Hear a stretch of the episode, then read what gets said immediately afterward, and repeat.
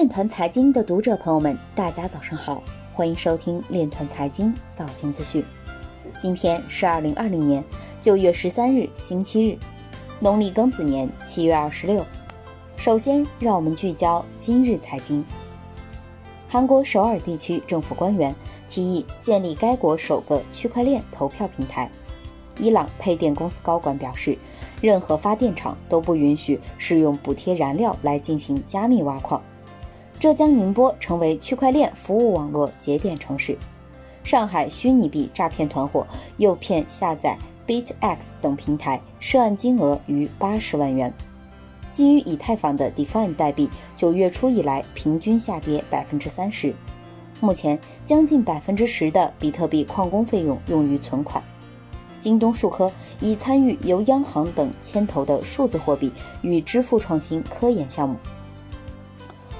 说唱歌手 T.I 就推广欺诈性 I.C.O 事件与 S.E.C 达成和解。韦世平即表示，更改共识算法是阻止 E.T.C 被百分之五十一攻击的简单解决办法。以太坊联合创始人表示，以太坊二点零进步显著，但企业采用仍需一定时间。今日财经就到这里，下面我们来聊一聊关于区块链的那些事儿。据潇湘晨报消息，九月十一日，全国首个区块链领域获批立项的国家标准——信息技术、区块链和分布式记账技术参考架构征求意见会在成都举行。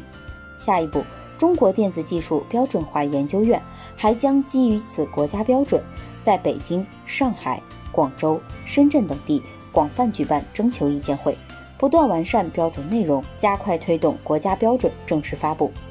以上就是今天链团财经早间资讯的全部内容，感谢您的关注与支持，祝您生活愉快，我们明天再见。